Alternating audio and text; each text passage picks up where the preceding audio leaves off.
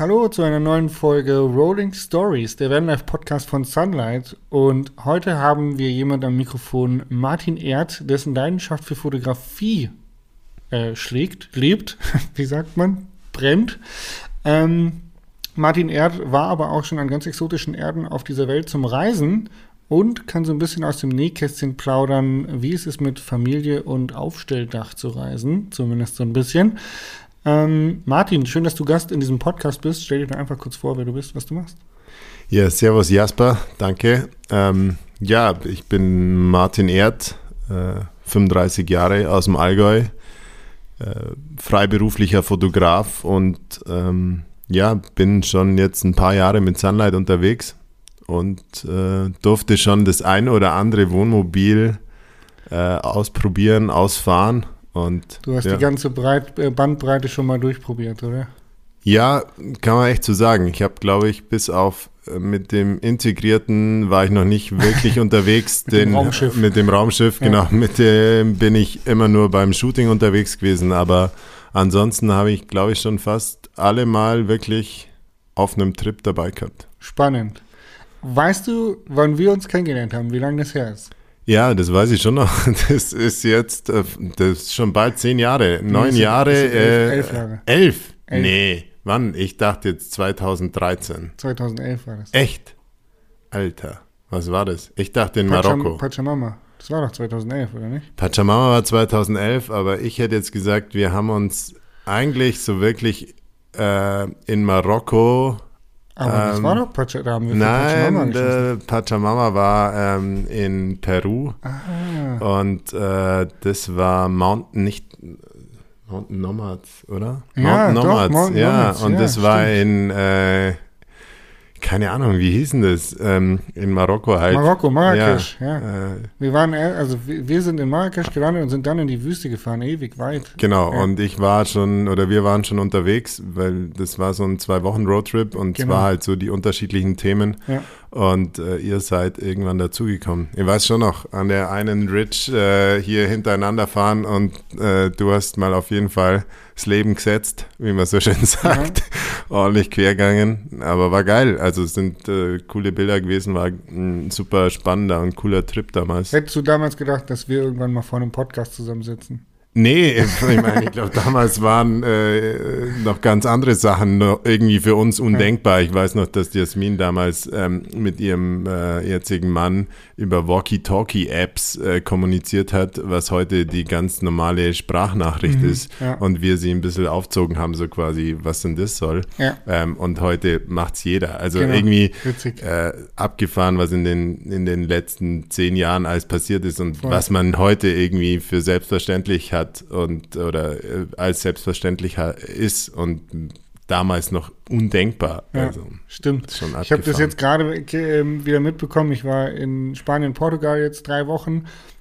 Und ich habe mir häufig gedacht, was ich machen würde, wenn ich kein Handy hätte. Oder auch nur kein Internet. Weil ob jetzt die App Park for Night, einen nächsten Stellplatz suchen oder Wasserversorgung oder mal eben, also Mountainbike fahren, Trails checken. Es gibt so viele Trails-Apps, wo du dir einfach deine Route zusammenbasteln kannst, ohne dass du jetzt so wirklich so wie früher exploren musst. Das heißt, du fährst irgendwo einen Berg rein und fährst irgendeinen Pfad, biegst ab, wo du denkst, das könnte ein Trail sein, sondern du weißt ganz genau, okay, wenn ich jetzt hier auf den Berg fahre, muss ich die dritte links abbiegen und dann habe ich einen geilen Trail, der runtergeht bis zum Meer. Und das macht, also, Ich glaube, gerade in unserem Segment äh, ist so ein Handy mit Internet oder diesen ganzen diversen Apps äh, heute irgendwie nicht mehr wegzudenken. Ja. Wobei man auch sagen muss, es ist Fluch und Segen. Also durch das, dass man natürlich irgendwie ähm, es als Arbeitsgerät in irgendeiner Form auch nutzt, ähm, hat man schon sehr, sehr viel das Mobiltelefon in der Hand und ich muss auch eingestehen, es es ist dann oftmals auch ein Vorwand, oder? Ja. Und man äh, hängt an diesem, ich nenne Es manchmal, ein, äh, ja. ja, es ist schon ein Suchtthema und ähm, ich merke, dass ich speziell zu Hause einfach oftmals dann einfach so aus Routine in die Hand nehme, was mich eigentlich mega nervt, weil ich es irgendwie nicht bräuchte. Und man merkt halt einfach, was in diesem äh, Ding drin steckt und was auch irgendwie so die ganzen Entwickler da drin verpackt haben, warum man es dann irgendwie immer wieder rauszieht.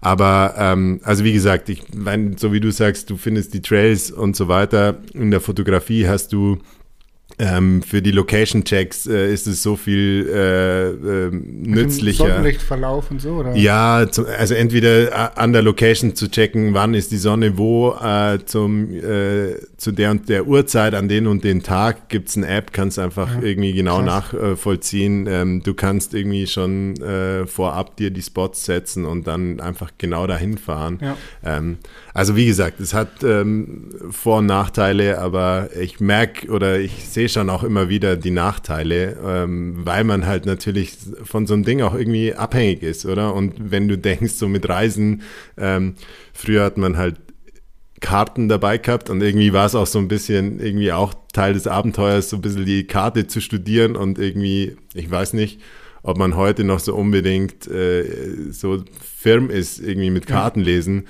Man fährt halt einfach stur nach dem Navi. Ja, und das ist halt stimmt. oftmals schon auch so ein bisschen. Das macht ähm, dumm. ja, es macht nicht, es, ich glaube, es macht halt einfach so, es macht schon auch ein bisschen was kaputt von ja. diesem einfach mal drauf losfahren, weil man halt einfach irgendwie so, ja, dieses Abenteuer in, wir fahren einfach irgendwie mal in eine Richtung und schauen, wo wir langkommen. Das macht man ganz selten. Also, also klar, sagst du so eine Zuhörer-Challenge für die Leute, die uns gerade zuhören, einfach mal Handy auslassen und in den Urlaub fahren? einfach mal ohne Handy wegfahren? Definitiv. Also ich ja. glaube, es ist, äh, man kann den Urlaub mit Sicherheit auch mal nutzen, um so eine, so ein Offline-Zeitfenster äh, zu nehmen. Einfach zu sagen, okay, ich, ich lasse es bewusst weg, weil es einfach auch den Urlaub irgendwie intensiver macht, glaube ich ich glaube, das ist schon auch so, wie gesagt, auch Fluch und Segen. Ich meine, man kann so viel festhalten mit dem Ding, aber es ist halt auch einfach so eine, so eine Fülle oder so ein Überfluss da. Ja. Und ähm, ich glaube, da äh, tun manche gut daran, einfach auch zu sagen, okay, ich lasse es wirklich mal bewusst weg, weil ja. dann merkt man erstmal, okay, hey, ich habe es vielleicht eher im Kopf abgespeichert oder es ist einfach ein anderes, ein anderes Erlebnis. Und also ich kann es Ich würde da später gerne noch mit dir äh, drauf, drauf eingehen, weil ja. wir sind gerade schon ziemlich tief eingetaucht ja. in das, in das Handy-Thema. ähm, wir waren bei dem Thema Marokko, wo wir uns kennengelernt haben und wie wir damals gereist sind. Das war ein Fotoshooting für Maloya. Maloya ist ja coolerweise auch Partner von Sunlight, muss man jetzt dazu sagen. Das heißt, ja. da kreuzen sich die Wege jetzt eigentlich auch wieder. Ja. Ähm, wir haben ja vor einem Jahr knapp das letzte Shooting zusammen gehabt. Ja. Du bist ja jetzt Freelance-Fotograf, selbstständig. Damals warst du, glaube ich, noch für KME-Studios unterwegs aus Rosenheim. Richtig. Wie bist du zu KME gekommen? Also wie bist du überhaupt dazu gekommen, Fotograf zu werden? Du hast eine Schule gemacht und dann entschlossen, ich werde Fotograf oder waren da noch ein, zwei Stationen dazwischen? Also eigentlich ging es äh, so los, dass ich früher irgendwie ähm, Skateboarder war, also nicht unbedingt der beste, ambitionierteste, aber ich war halt immer, wir waren mit unserer, äh, ich nenne es mal Gang unterwegs, genau, und waren halt viel am, am Skaten. Und irgendwann habe ich angefangen, das Ganze so ein bisschen äh, mit dem Foto festzuhalten. Also ich habe irgendwie von meinem Bruder, der eine analoge Kamera hatte, mal ausgeliehen und halt dann einfach angefangen, ein bisschen zu knipsen und habe gemerkt, irgendwie taugt mir das. Ähm, und in der Zeit war ich jetzt noch nicht so super fokussiert, so, okay, was mache ich jetzt? Gehe ich irgendwie äh, nach dem Abitur irgendwie nochmal studieren oder keine Ahnung. Ich war einfach nicht so in dem Fokus und eigentlich hatte ich irgendwie so das Gefühl, das Fotografieren macht mir Spaß und irgendwie könnte ich es irgendwie mal ausprobieren. Ähm, und ähm, unser Nachbar im Ort war irgendwie Werbefotograf, über den bin ich dann äh, quasi an einem Praktikum in Ulm gekommen, ähm, bei einem anderen Werbefotograf, also einem Kollegen von ihm. Und Werbefotografen machen eher so Produktfotografie oder was ist da der Unterschied? Ja, ich meine, das ist so ein ganz weites, weiter, weiter Bereich. Okay. Äh, man kann jetzt nicht unbedingt sagen, äh, es geht nur um Produkte, ja. aber schon der Fokus drauf. Ich wollte nur einfach nicht als äh, in so einem Fotoladen ja. auf dem Dorf arbeiten, ja. weil das ist eher ein Einzelhandelskaufmann Fachrichtung Foto, okay. sage ich immer, weil du eigentlich nur Fotoequipment verkaufst und Ab und zu mal ein Passfoto Ab und zu ein Passfoto machst, genau. ja. Und das war dann ein absoluter Glücksgriff, weil äh, mein äh, der Chef oder der Ausbilder dann auch später, der, mit dem habe ich mich super gut verstanden, der hat äh, mich überall mit eingebunden und er war eigentlich auch so eine One-Man-Show. Ähm, und äh, nach dem halben Jahr Praktikum hat er gemeint, so hey, ähm, also er würde aufgrund dessen, dass wir uns so gut verstehen, auch nochmal äh, mich ausbilden, also das wieder ja, aktivieren. Cool, ja. Und ähm, dann konnte ich eben bei ihm die Ausbildung machen. Mhm. Und, und, wie nennt man die Ausbildung dann? Das, äh, das, eigentlich ist es witzig, weil da wird nicht unterschieden zwischen Werbefotograf äh, und dem, der in einem Fotoladen arbeitet, sondern da wird einfach ähm, Fotografenausbildung äh, zusammengeschmissen. Da siehst du dann natürlich schon, du gehst ja auch in die Berufsschule, da trennt sich dann schon die Spreu vom Weizen, weil der eine hat halt irgendwie nur Passbilder bis dato gemacht und durfte vielleicht mal zu einer Hochzeit mitgehen ja. und die anderen sind halt im Werbealltag drin okay, und haben da natürlich schon ganz andere ähm, Einblicke in das Ganze. Aber es hat sich schon so ein bisschen ähm, reduziert auf, ähm, es waren viel Produkt und im Studio und vereinzelt mal so Aufträge, wo wir unterwegs waren. Und für mich war schon immer klar, ich habe Bock auf Sport. Und ähm, habe dann, was auch wieder ein Partner von Höfert, äh, von Sunlight ist, ist Höferts und der Chef von Höferts ist ein guter Kumpel von mir. Thomas Kaiser. Thomas Kaiser, der genau. war auch schon der auch schon bei dir im Podcast war, genau. Ähm, der hatte damals vor Höferts noch ein Produkt in Bergmönch, äh, kennen nicht so viele, das war ein Roller integriert mit äh, Rucksack. Er hat ähm, darüber berichtet. Genau, kurz, ja. äh, bestimmt. Und ähm, weil ich eben die Fotografenausbildung gemacht habe, ähm, habe ich halt für ihn damals schon die ganzen Fotos gemacht. Und so ähm, habe ich dann auch immer wieder eben dieses Thema Outdoor-Sport äh, gehabt. Und für uns war eine Inspirationsquelle ein Maloya-Katalog. Mhm. Und ich bin dann hergegangen, habe geschaut, okay, wer fotografiert den Maloya-Katalog? Und bin dann bei Michi Müller ähm, und äh, dementsprechend auch bei KME gelandet. Und äh, genau, so habe ich mich dann da beworben mhm. und äh, bin dann zu KME gekommen. Und ja, das war für mich so der Startschuss, äh, ich sage mal, in Sachen äh, Outdoor, Sportfotografie oder in dem Bereich, wo ich mich jetzt bewege. Ich glaube, du bist der erste Fotograf, den ich kennenlerne, der wirklich eine Fotografieausbildung hat. Ja, also, also alle, alle äh, hoch, auch hochrangige Fotografen, mit denen ich jetzt irgendwie schon mal zusammenarbeiten durfte, die sind alle so äh, self-made Entrepreneurs, eigentlich nie eine Ausbildung gehabt, sondern irgendwie einfach sich selbst autodidaktisch da reingearbeitet.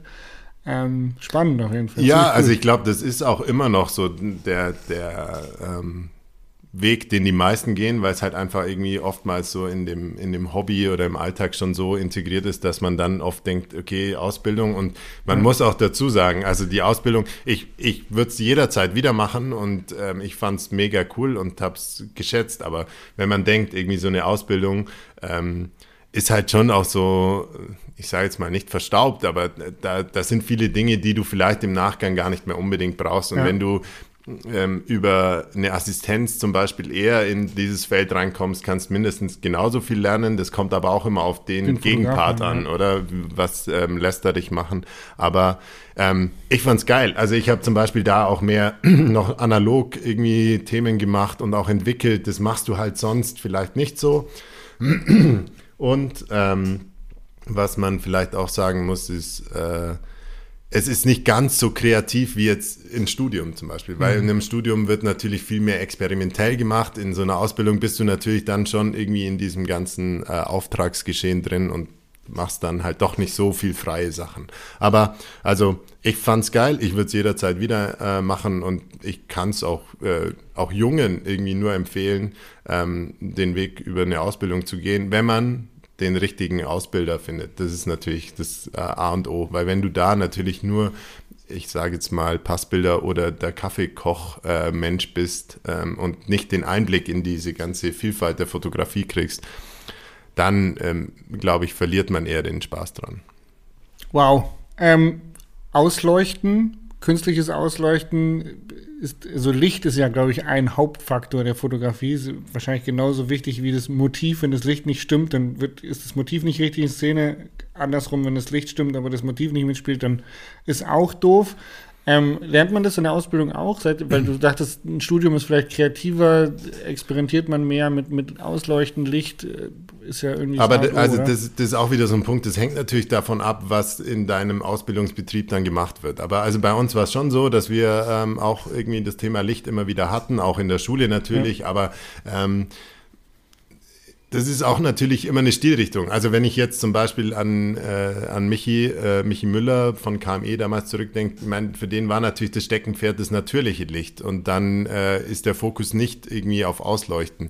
Aber es hat natürlich auch Jobs gegeben, wo man das gemacht hat. Mhm. Ich würde jetzt von mir nicht behaupten, ich bin der absolute ähm, äh, Lichtking, äh, weil es da viele äh, gibt, die sich da viel mehr reinfuchsen ja. und für die ist es so dieses perfekte Lichtsetting, so das, äh, das Ausschlaggebende für das richtige Bild. Ähm, ich bin schon auch jemand, der eigentlich viel lieber mit dem natürlichen Licht arbeitet und ich habe jetzt auch in letzter Zeit gemerkt, dass eigentlich, wenn da mir das Filmlicht, also das Dauerlicht eher taugt als so dieses Blitz. geblitzte, mhm. weil dadurch ähm, eher noch so ein so ein natürliches Licht ins, also ja. gemacht werden kann. Es, also wir hatten auch Jobs, auch äh, wo ich bei KME war, wo das quasi gesetzt war, äh, zu blitzen. Und es hatte auch seine Ästhetik und das fand ich geil. Es war irgendwie natürlich auch draußen, es hatte auch so mhm. irgendwie ähm, einen ganz ähm, ich erinnere mich, in Marokko hatten wir Blitze dabei. Hatten wir Blitze dabei? Wir hatten Blitze dabei. Aber die haben wir nicht eingesetzt. Doch, oder? wir haben Echt? auch geblitzt. Okay, krass, hätte ich nicht mehr gewusst. Ja. Und ähm, aber wie gesagt, also es hat äh, alles sein Vor und Für und Wider und ich bin jetzt jemand, der lieber ohne, ohne ja, cool. ähm, künstliches ja. Licht arbeitet und versucht, das Tageslicht ähm, so einzufangen, wie es geht. Finde ich cool, finde ich stark. Ähm, Skateboard fahren, du kommst aus dem Allgäu, das ist ja eher so lokal angesetzt. Du kommst aus dem Allgäu, oder? Ich Richtig, ja. Naja, nee, äh, habe ich vorhin gar nicht gesagt. Klar, ich bin aus dem Allgäu. Hört man ähm, auch. Hört man, ja. Ich bin auch überzeugter Allgäuer, deswegen verstecke ich es nicht. Ja, so wie die, so wie die Sunlines. Äh. Ja, da, da gehen wir nicht tiefer drauf ein, weil Leutkirch ist schon sehr Westallgäu. Die hören sich schon für uns äh, nicht mehr ganz so allgäuerisch an, aber sie gehören auch noch zum Allgäu, deswegen wollen wir da kein Fass aufmachen. Okay. Auf jeden Fall, äh, Skaten ist ja, ich sag mal, eher so ein, so ein lokaler Sport. Man hat wahrscheinlich so seine ein, zwei Skatespots, wo man ab und zu hinfährt. Vielleicht reist man mal irgendwo in eine größere Stadt zu, einem, zu einer coolen Skatehalle oder so. Wann kam das Thema Reisen für dich auf? War das schon immer irgendwie privat für dich so, dass du sagst, geil, ich will die Welt entdecken? Oder war das tatsächlich dann eher so ein Ding, wo du durch die Fotografie reingekommen bist, KME, Michael Müller, die reisen ja enorm viel? Also ich, ich glaube, es war schon so ein bisschen der, das Interesse schon vor auch der Fotografie da, aber ähm, also ich, ich war quasi das erste Mal, wo ich weiter weg war, war in Südamerika, in Bolivien. Das war mein allererster Flug. Also wir waren als, cool, als Kinder ja. nie unterwegs oder nie mit einem Flugzeug unterwegs. Und ähm, meine Schwester hat damals in, in Bolivien gelebt, die haben wir besucht.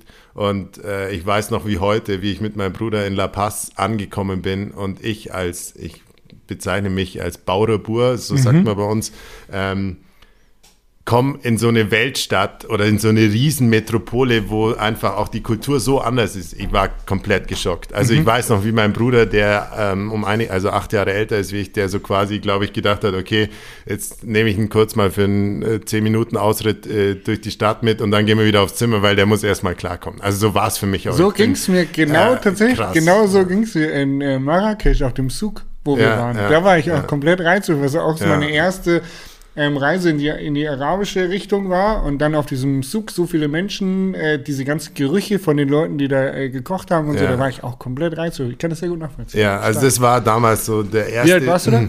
Da war ich, äh, ja, ich war schon 21. Ah, ja. also ist nicht mehr so jung, oder? Aber es war damals so ein, schon ein krasses Erlebnis und ähm, meine zweite große Reise, vor ich dann wirklich so bei KME eingestiegen bin, war, ich war für ein halbes Jahr in Äthiopien. Das war nach meiner Ausbildung. Ähm, da habe ich mich einfach irgendwie nochmal irgendwie ja, für was anderes entschieden, als jetzt nur rein auf die Fotografie zu gehen, weil ich, ich wollte nochmal was anderes sehen und irgendwie, ähm, ich komme aus einer Familie, wo viele Krankenpfleger und Krankenpflegerinnen sind und ähm, ich war aber nie der Typ, der so in diesem, in diesem sozialen Beruf äh, mich zu Hause gefühlt habe. Also ich habe, oder was heißt zu Hause gefühlt? Ich glaube, ich bin schon ein sozialer Mensch, aber es war einfach nicht mhm. so meine Welt, oder? Und ich wollte aber irgendwie nochmal was in die Richtung machen und dann bin ich nach Äthiopien in ein Straßenkinderprojekt. Ähm, der Bezug zu Äthiopien kam über meinen Vater, weil der an, Anfang der 70er Jahre im Entwicklungsdienst in Äthiopien war und dadurch halt einfach die Connection war. Und genau, das war noch so ein, so ein weiteres ähm, Reiseland, wo ich dann entdecken konnte, wo mich auch sehr geprägt hat. Du warst länger in Äthiopien? Ja, eben. Also ich war fünf, fünf Monate und äh, konnte da quasi in einem Straßenkinderprojekt mithelfen in der Hauptstadt in Addis Abeba. Ähm, ein absolut, ich glaube, das war mein, meine lehrreichste Zeit und wahnsinns, äh, wahnsinns, wahnsinnig prägend, weil ähm, man mit einem ganz anderen Leben konfrontiert wird. Also Äthiopien ist sehr, sehr arm. Also ähm, die Armut begegnet dir auch direkt auf der Straße.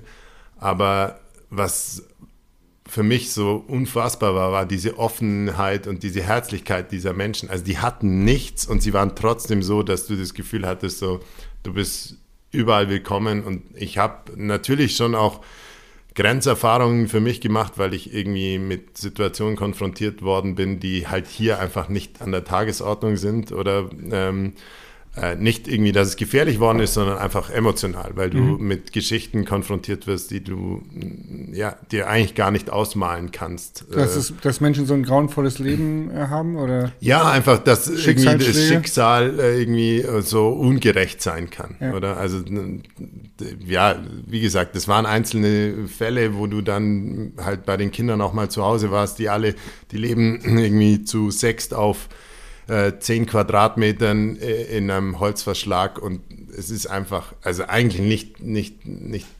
menschenwürdig, sage ich schon mal. Ähm, und, äh, und sie sind trotzdem so offen und laden dich auf einen Kaffee ein oder irgendwie. Also es ist einfach irgendwie eine ganz, ganz äh, herzliche Kultur gewesen und für mich war es ja ähm, sehr, sehr lehrreich und äh, ich glaube, da habe ich auch die Demut vor Film einfach ähm, mitgenommen, weil ich wusste, also da siehst du halt einfach, ähm, wie glücklich und dass man sagen kann, man hat einen Sechser im Lotto gezogen, wenn man hier auf die Welt gekommen wie ist. privilegiert wo, wir Genau, sind. also wo du nichts dazu beigetragen hast. Ja. Und ähm, ja, das hat schon meinen Blick auf, auf viele Dinge krass verändert.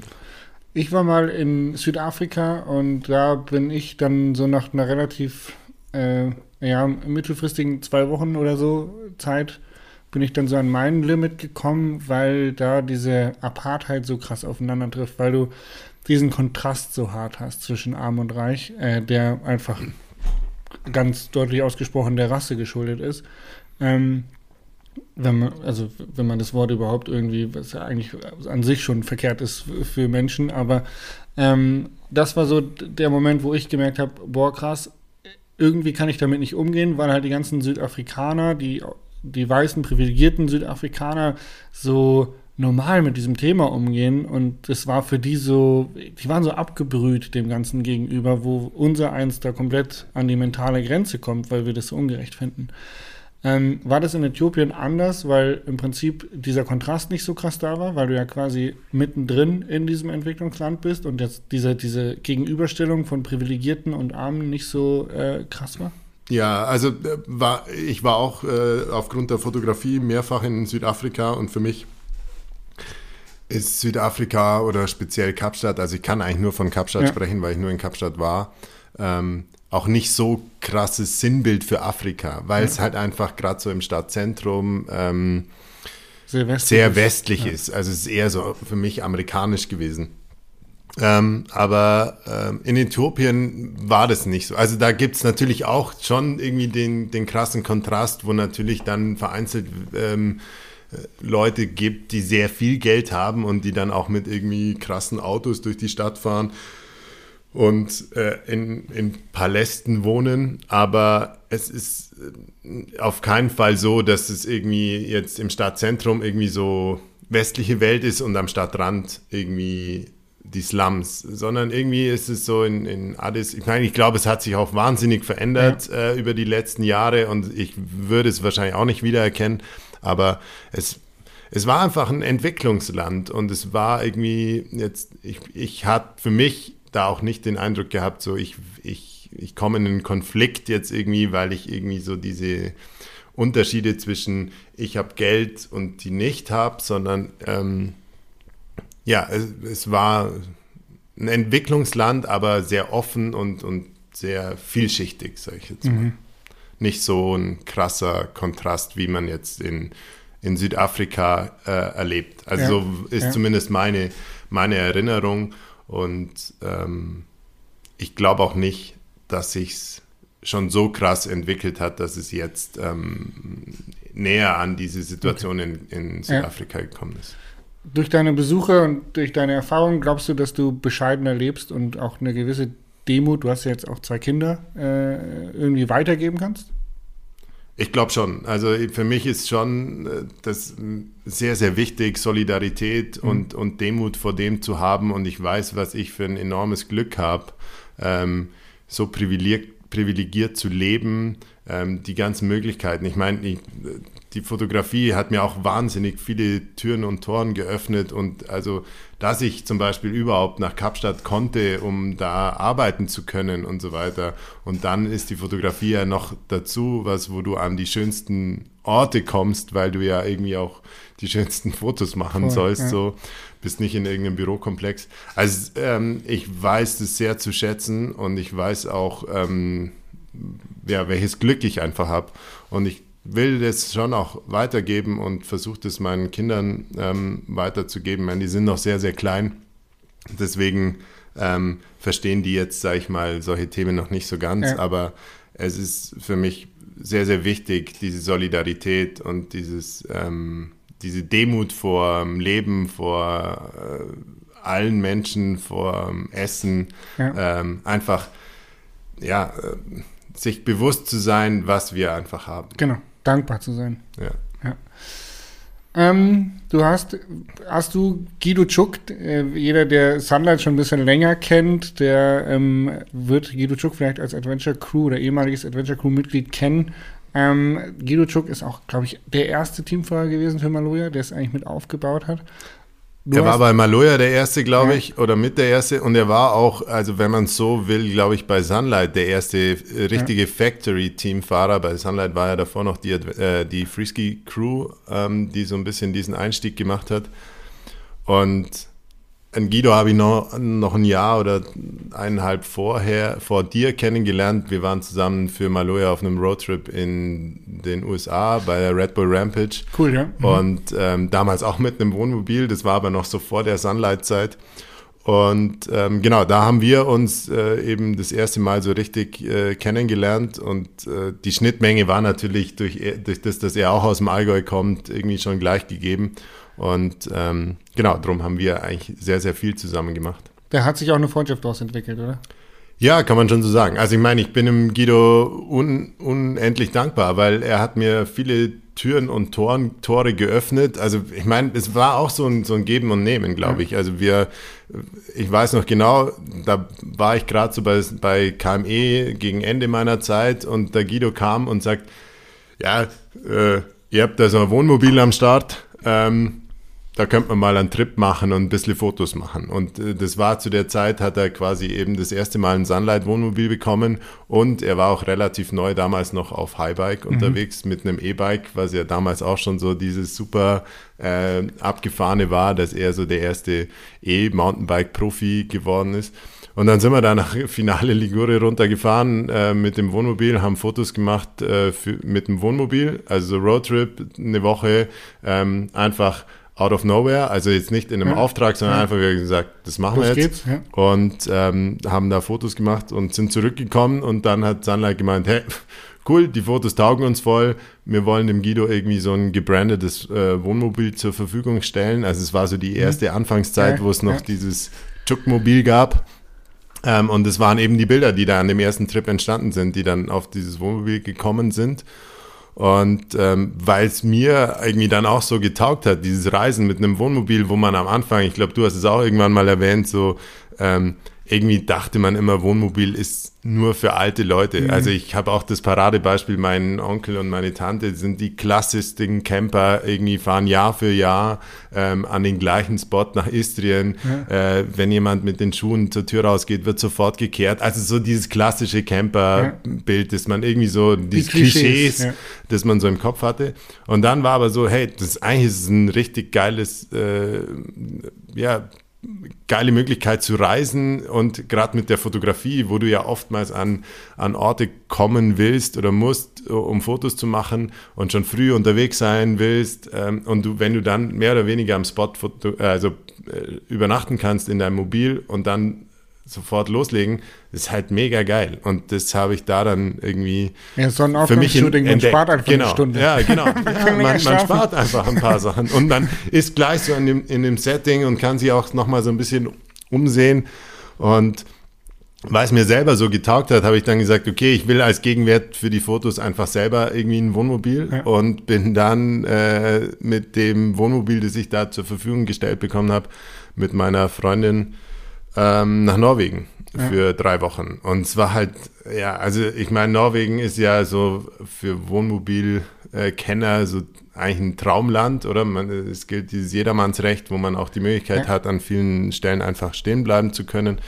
Und es war, ja, also so wie man sich Camping vorstellt. Wir hatten wahnsinns Glück im Sommer in Norwegen, kaum Regen, ähm, cool. super Wetter und sind dann da irgendwie mit Mountainbike und äh, Co. unterwegs gewesen und haben da wieder Fotos gemacht. Und dann kam halt wieder so, gut, geile Fotos entstanden. Aber du warst nur mit deiner Freundin unterwegs. Genau, das war da war auch ich kein Business-Trip, Nee, sondern ihr habt einfach dann- Fotos also, nebenbei gemacht. Das war dann einfach so für mich irgendwie Ja. so der, der Gegenwert für die ersten Fotos und so, ähm, ja, hat sich das dann halt Mal zu Mal. Ich meine, ich habe natürlich auch im Urlaub meine Kamera dabei und habe Da wollte ich dir noch eine klar, Frage zu stellen. ähm, habe ich da ein bisschen Ja. Fotos gemacht und die kamen bei Sunlight dann wieder so gut an, dass wir dann irgendwie mal in diesen Schritt gegangen sind, zu sagen, hey, vielleicht ist ja auch cool, dass du noch mehr für uns machst und das vielleicht auch mal in Auftragsform oder auch als Adventure Crew Mitglied, Ja. damals noch Factory Team Mitglied und ja, eigentlich ist es aus dem entstanden, dass ich, dass der Guido zu mir gesagt hat, komm, wir packen's ähm, Geil. und äh, fahren los. Und ähm, daraus sind auch noch eben ein, zwei andere Sachen entstanden. Und deswegen, ähm, genau, bin ich mit dem Guido auch immer noch gut befreundet und wir, wir ziehen auch immer noch immer wieder los und haben da irgendwie eine gute Zeit und haben beide irgendwie jetzt halt auch so dieses gemeinschaftliche äh, Camping und Fahrradfahren und so weiter. Sehr cool. Schöne Geschichte. Ähm, die Frage, die ich hatte, als Fotograf hast du immer einen Foto, also ein Fotoapparat irgendwie griffbereit? Ist das so ein Ding, dass wenn du reisen bist oder unterwegs bist, da jetzt vielleicht nicht im Alltag oder in den Supermarkt gehst, aber ich sag mal so, wenn du weißt, okay, wir fahren jetzt irgendwie ein Wochenende weg, hast du immer eine Kamera dabei? Es hat nachgelassen. Also Aber es war ist, so? Es war schon so, dass ich sie schon immer irgendwie dabei hatte und irgendwie schon so der, der Fokus auf, ähm, auf dem Ganzen äh, quasi gelegt war, so immer Fotos auch zu machen. Das hat mir auch echt Spaß gemacht. Aber durch das, dass du dann halt irgendwann so in deinem Alltag so viel fotografierst, ist dann irgendwie das auch mal so ein, so ein Entspannen und nicht irgendwie so immer nur nach dieser, nach dieser äh, Fotomotiv Ja. suchen, sondern einfach auch mal die Zeit so genießen. Ich habe dann irgendwann umgesattelt auf eine andere Kamera, die quasi mich selber so ein bisschen entschleunigt. Ähm, eine Leica, was irgendwie so ein ja, irgendwie auch so ein Traum war, mal so eine Kamera zu Der haben. heilige Gral Der heilige. Gral, genau. Und ähm, genau, mit der bin ich dann einfach so im Urlaub jetzt unterwegs. Das ist dann äh, quasi nur eine feste Linse Ja. drauf. Das ist so ein bisschen äh, limitierter und äh, ich kann meine Erinnerungsfotos machen. Und, Und auch ist hip. Eine Leica ist, Hip, ist ja kommt auch noch hip. dazu, Also, ist- ist wenn du jetzt in Berlin dich in einen Café sitzt und du hast die Leica am Start. Ja, ja, voll. Aber wobei das, ich, glaub, ich, ich, Ich glaube, das war jetzt nicht deine Intention, aber Nee, ich, ich glaube, wenn mich die meisten, die mich kennen, wissen, dass ich nie unbedingt der absolute Hipster bin. Ähm, ich äh, überdauere Birkenstock trägst du schon gerne. ich überdauere den einen oder anderen Trend auch gern mal. Aber ähm, ja, also das ist so jetzt ähm, meine Urlaubskamera cool. äh, Kamera und mit der ähm, bin ich schon noch und auch unterwegs und mache es dann auch gern. Noch eine Frage zu Norwegen. In welchem Mobil wart ihr damals unterwegs? Ähm, ich meine, es waren T65, aber Okay. ähm, wie gesagt, also ich habe äh, die erste Zeit immer wieder halt dann ein Mobil bekommen. Mit dem Guido war ich damals mit, ich glaube, mit einem T67 unterwegs. Er hatte dann den Alkoven sehr lange, dann waren wir da halt immer mit dem Alkoven unterwegs. Ähm, ich hatte aber auch schon einen T67 in Sardinien. Also, wie gesagt, es hat sich bei mir immer wieder so abgewechselt. Ähm, Cool. und was dann so der Change war, wo der Cliff vorgestellt worden ist, das war schon so, ähm, ja, eigentlich das Fahrzeug, das mir persönlich am nächsten ist, weil ich es irgendwie noch cool finde, wenn es nicht zu groß ist und man es irgendwie auch noch ja, in der Stadt gut fahren kann und es nicht ganz so auffällig ist, wenn man halt irgendwo ist, äh, weil es halt noch ein bisschen äh, ja, schmäler dimensioniert ist. Ich kann dich zu 100% nachvollziehen. Die gleiche Erfahrung durfte ich auch neulich machen. Ich hatte jetzt für zwei Monate einen T68. Ähm, und innen drin, gerade über den Winter, habe ich es mega gefeiert, weil man so ein Wohnraumgefühl hat, wirklich viel Platz drin hat. Also die Breite und die Länge ist enorm. Dann einfach, weil er komplett anders ähm, aufgebaut ist, vom Interieur her, wie Küche und Sitzecke und so. Das ist in meinen Augen alles deutlich praktischer. Ähm, und ich glaube, er ist ein bisschen besser isoliert. Also die Standheizung ist nochmal ein bisschen effektiver, ähm, weil er eben dieses Kunststoffgehäuse hat oder wie man es nennen mag. Mhm aber ich bin nicht zurechtgekommen, einfach weil das Auto für mich einfach zu groß war. Ich habe es tatsächlich auch einmal rückwärts gegen Stein gesetzt, so, ähm, weil der Überhang recht lang ist, so hinter der Hinterradachse und ich bin echt mein Leben lang nur Busse gefahren, so quasi mhm. irgendwelche ja, Kastenwegen. Ja. Aber mit diesem Überhang bin ich so gar nicht zurechtgekommen und war dann irgendwie komplett überfordert und ähm, habe jetzt wieder einen Cliff, äh, tatsächlich den kürzesten, den ich bis jetzt hatte. Cliff 600 fahre ich im Moment und das ist, ich glaube, das ist einfach so mein Auto und fertig aus. Da kann ich auch mal in Forstweg reinfahren und gucken. Also gerade jetzt in Portugal bin ich schon auch echt an, an vielen Ecken gestanden, wo man einfach mal so einen Forstweg reinfahren musste, wo vielleicht mal ein Baum drüber hängt, wo du jetzt keine Sorgen machen musst, dass jetzt irgendwie da das Kunststoff irgendwo vom Dach reißt. So. Ja, also wir waren, äh, das kann ich vielleicht auch noch erzählen, also wir waren damals, äh, wo der Cliff relativ neu war, da hatte ich auch über einen längeren Zeitraum eben diesen, eigentlich den allerersten Cliff 600, den ja. weißen, den wir auch fürs Fotoshooting hatten, den hatte ich sehr, äh, über ein halbes Jahr lang und äh, da war meine äh, ältere Tochter, die wieder gerade ähm, vier, vier oder fünf Monate, fünf Monate alt und äh, da haben wir dann so einen ähm, Elternzeit-Roadtrip gemacht, eben auch nach Portugal runter. Und es war mega cool, weil du einfach ähm, eben, wie du sagst, du fährst dann irgendwie auch mal an den Strand, wo du irgendwie, äh, ich sage jetzt mal, zwei Kilometer über eine Schotterpiste musst. Ähm, das haben wir mit einem Wohnmobil schon auch mal gemacht, auch fürs Fotoshooting oder so. Aber ähm, es ist einfach irgendwie man hat das Gefühl, das passt dem Gelände irgendwie oder ist dem Gelände irgendwie zuträglicher ja. als jetzt so ein Wohnmobil. Ja. Ähm, ich glaube, ähm, man kann schon sagen, dass man bei Sunlight die Grenzen schon ausgelotet hat immer und es ausprobiert hat, wie weit äh, so ein Wohnmobil auch gehen kann. Aber wie gesagt, ich glaube auch so, dass der Cliff ist schon so das Paradestück Wobei ich eins zu eins das ähm, bestätigen kann, was du sagst. Irgendwie das Wohngefühl in so einem Wohnmobil, Wahnsinn. wenn man da mal drin war und dann so denkt, so, eigentlich ist es eine Zwei-Zimmer-Wohnung. Wir haben du Silvester zu acht drin gesessen, zu acht. Krass, und keiner ja, hat sich ja. eingeengt, eingeengt gefühlt. So, genau. Dieser Tisch ist so groß, genau. wir haben Karten gespielt, so mega cool. Ja. Genau, also das, das ist so dieses, wenn, wenn jetzt du schlechtes Wetter hast und sowas, dann ist es eigentlich wahnsinnig cool, weil es trotzdem irgendwie so einen Gesellschaftsraum hat. Du kannst die Sitze vorne drehen und es können da vier, vielleicht auch fünf Leute echt cool sitzen und es ist nicht so, dass du denkst, der eine sitzt irgendwie auf so einem äh, Notsitz.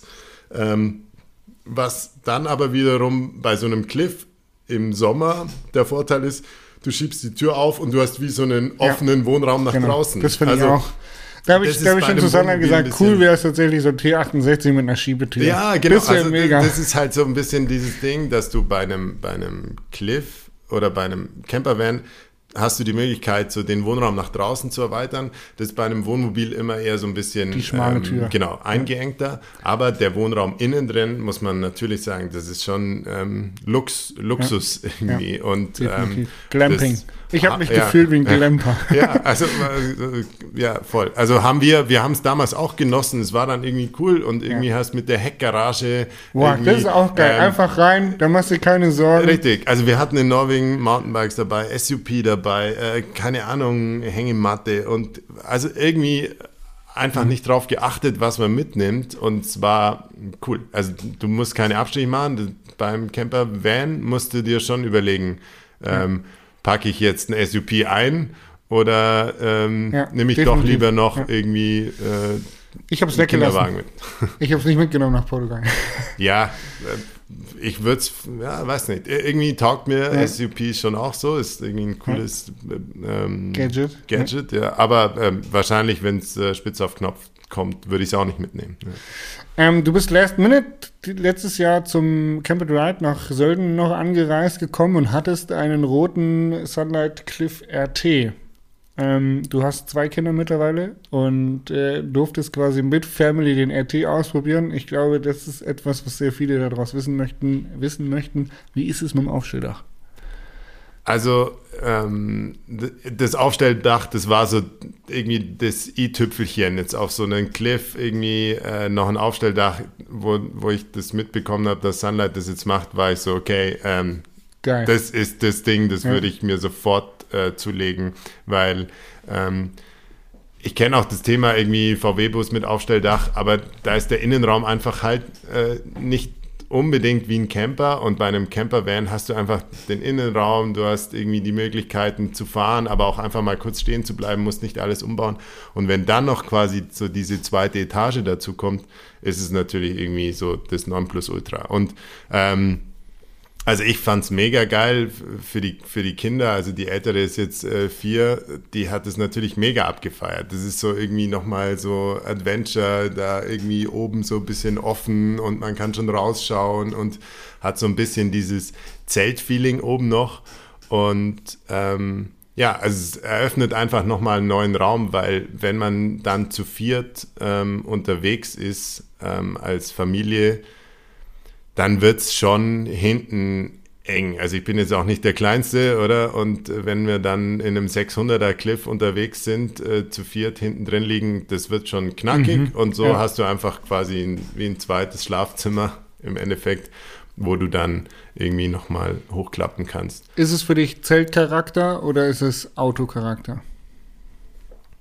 Ich meine, oben hat es schon so ein bisschen dieses Zelt-Feeling, aber jetzt nicht, dass ich irgendwie das Gefühl habe, so ist es unbequem oder irgendwie so ein nee, bisschen. Nee, die Matratze ist mega die bequem. Ist mega bequem. Aber eben. du bist halt trotzdem draußen, du spürst den Wind, du hörst viel mehr. genau, draußen. also ich glaube jetzt so für den Winter äh, überlegst du das schon, ob da oben irgendwie ja. äh, schläfst oder wie du es machst. Ähm, ich glaube, da kann ich jetzt auch nicht hundertprozentig sagen, wie es mit dem Heizen so perfekt funktioniert, ja. weil ich es nicht irgendwie nicht lang genug getestet habe. Oder also wenn ich jetzt da, da war ich ja jetzt mehr oder weniger nur ein verlängertes Wochenende.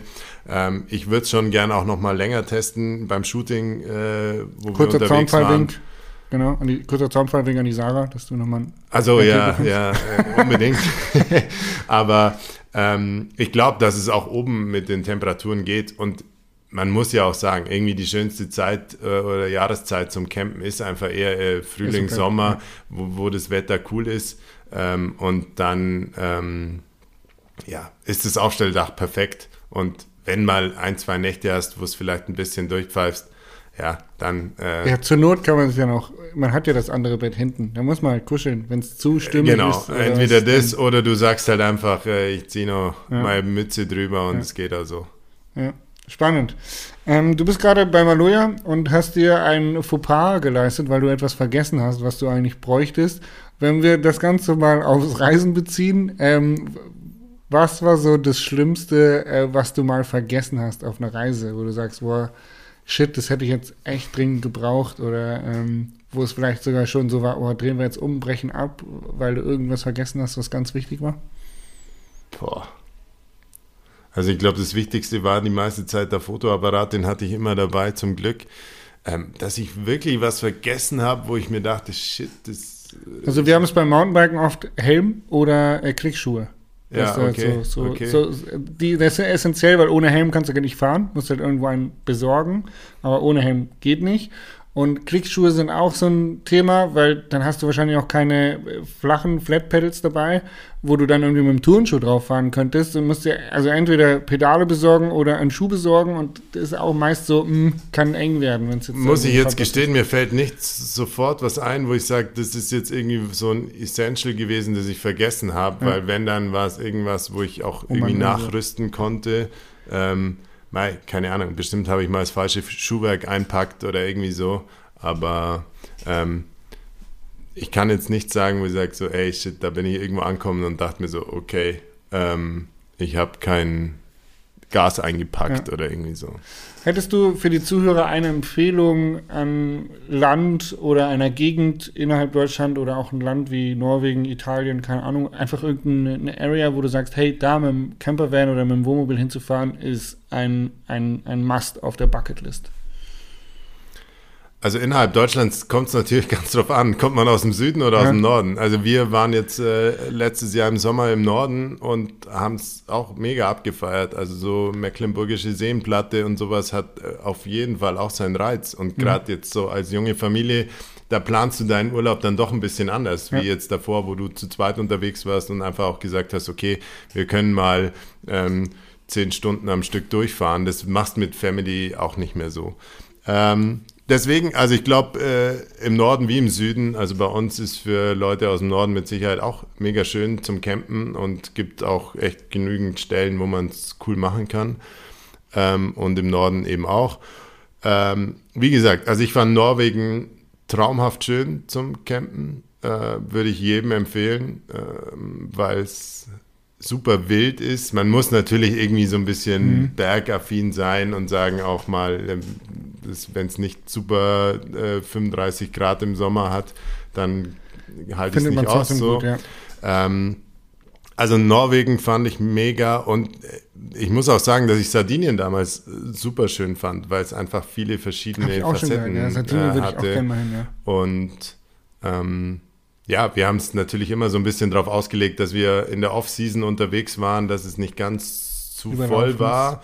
Ähm, ich glaube, das ist schon so ein Thema, wo man sagen muss, ähm, wenn es nicht die High-Season ist, dann findet man vielleicht auch den einen oder anderen Platz, der ein bisschen schöner ist als so die klassischen. Campingplatz. Genau.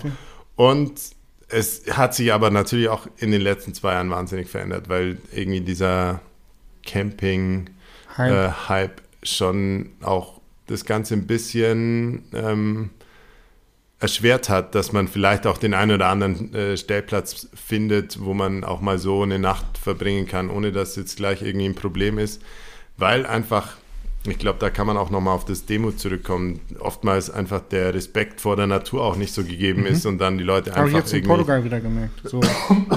Sorry. Ähm. Ähm, gegeben ist und dann halt einfach oftmals auch der Müll zurückgelassen wird oder genau. so. Und ich glaube, das ist so ein Feuchttücher.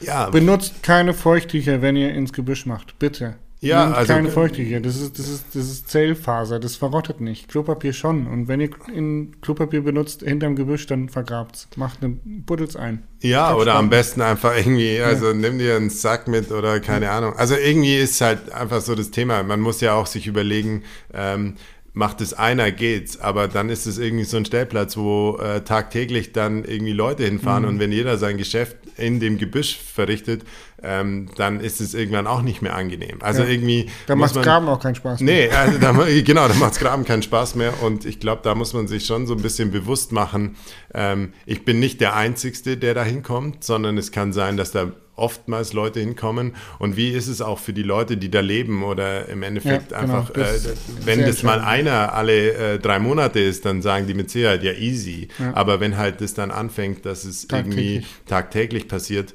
dann äh, glaube ich, wird es einfach halt auch zu, zu viel oder zu einer Belastung. Und deswegen ist es da auch so diese Achtsamkeit. Ich meine, ich habe es ziemlich abgefeiert, dass Sunlight da auch wieder so einen Schritt nach vorne gegangen ist mit diesem ähm, Vanlife-Knigge. Mhm. Äh, das ist was, wo ich sage, am liebsten würde ich das jedem Camper in die Hand drücken und sagen, liest dir das mal durch, weil das sind so die, die, die Must-Haves oder diese, the, the way to go, ja, ja. oder? Ja. Ähm, so so benimmt man sich und so macht Camping für viele Spaß. Und ähm, genau, also wer den noch nicht gelesen hat, zieht es euch rein. Es ist, ähm, ist, auf jeden Fall was, äh, wo man schon auch was mitnehmen kann. Ja, sehr, sehr cool. Was war deine Worst Story vom Camping Life? Gibt es da was, wo du sagst, boah, das war der Horrortrip? Ähm, ja, wir hatten, also es war auch ein Fototrip ja. mit der. Mit Jasper ja auch, glaube ich, oder? Nee, war das, ja ganz nein, ja, das, äh, das war, genau, also das sind so die, die Trips, die ich nicht mehr machen möchte. Nein, Spaß beiseite. Also wir haben einmal ähm, auch für Maloja diesen Roadtrip gemacht, die letzte Reise der Rosi, mhm. ähm, das alte Wohnmobil. Und ähm, wir sind am ersten Tag losgefahren. Relativ spät losgekommen, weil halt alles länger gedauert hat wie gedacht. Und sind dann nur irgendwie bis Italien gekommen und weil wir halt dachten, ach ja, komm, es ist schon spät, wir bleiben einfach am Rastplatz stehen. Ähm, und äh, haben dann irgendwo in Südtirol am Rastplatz gepennt. Und damals war, also der Danger Dan hat ja den, die, die Rosi mit nach La Palma überführt. Genau, die Rosi, man muss dazu sagen, ah, ja. Maloyas Wohnmobil, äh, so ein altes amerikanisches Ding, ich glaube ein V8 auch verbaut, Big Block, oder? Also ja, ein richtig genau. krasses amerikanisches Wohnmobil. Und der Daniel Schäfer ist auch Teamfahrer Nummer zwei, glaube ich, bei Maloya gewesen, oder drei. Also Kann auch schon sein. ein Urgestein der so Mountainbike-Geschichte. Ja. Und äh, der hat das äh, gute Wohnmobil dann nach La Palma überführt, wo er im Winter immer guidet und äh, seinen Winter verbringt. Ähm, und da hat es jetzt lange Zeit äh, gestanden, bis tatsächlich diesen Winter, als der Vulkan ausgebrochen ist, weil dann ist es leider den äh, äh Vulkansfluss zum Opfer ja, gefallen. Aber ja, genau, äh, danke, das dass du das. Äh, ja, wir, wir wissen beide, von was wir sprechen. Du ja. ist gut, dass du das den äh, Zuhörern nochmal kurz erklärt hast. Ähm, jedenfalls haben wir dann äh, quasi da spät abends an dem Rastplatz einfach noch kurz gehalten. Der Daniel und seine Freundin sind vorne in der Kajüte gelegen und haben halt das Fenster ein bisschen offen gelassen.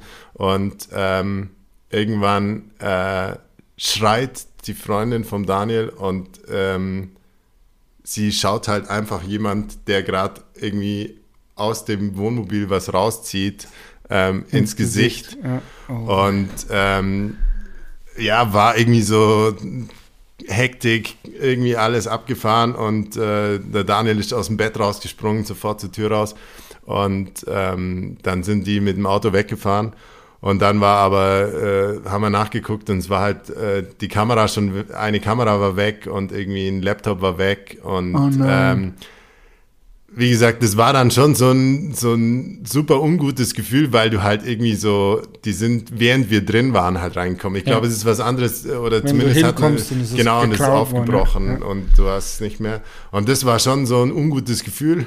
Ähm, ich weiß auch noch, dass ich danach dann oftmals die Kamera einfach so um mein Handgelenk gewickelt hatte nachts und irgendwie so gelegen bin und irgendwie auch so halb Paranoia war. Ähm, aber das war schon irgendwie so ein Gefühl, wo ich gesagt habe, okay, ähm, darauf habe ich keinen Bock mehr und deswegen meide ich äh, jetzt jeden Rastplatz. Ähm, also ich suche mir dann, noch, ja? ja? also ich suche mir einfach irgendwie einen Spot, der irgendwie so ein bisschen, ähm, wenn ich einfach nicht mehr weiterfahren kann, wenn ich weiß, okay, jetzt bin ich zu müde. Mhm ähm, dann äh, fahren wir irgendwo runter und dann, ja, hoffe ich, umgehe ich so. Sei, seid ihr dann noch gut nach La Palma gekommen, ohne weitere äh, Distanzen? Ja, und danach war alles cool. Also ja. wir hatten dann schon auch nochmal irgendwie Probleme. Ich meine, die Lady war relativ alt schon, ähm, also das Wohnmobil. Deswegen äh, hat man da schon auch noch ab und zu damit zu kämpfen. Aber danach ging es eigentlich ohne Komplikationen weiter. Ja, ja sehr cool. Ähm, ich bin mit meinem Latein am Ende. Ich fand, es war eine sehr, sehr wertvolle Folge und es hat mir sehr viel Spaß gemacht, äh, mit dir hier so zu quatschen. Martin, vielen lieben Dank, dass du äh, hier dabei warst bei Rolling Stories. Ja, vielen Dank. Mir hat es auch mega Spaß gemacht. Ich hoffe, äh, es war halbwegs interessant für die Zuhörer und ähm, ja, ich freue mich, wenn wir mal wieder zusammen auf einem Roadtrip unterwegs sind und uns so einen 600er Cliff teilen können. Spannend. Ja, ich hoffe auch. Äh, vielen Dank fürs Zuhören da draußen. Wir wünschen euch äh, all, all, wie sagt man? Ähm, all, allseits gute Fahrt. Allseits gute Fahrt, wollte ich sagen. genau so. Äh, vielen Dank fürs Zuhören. Tschüss. Bis dann.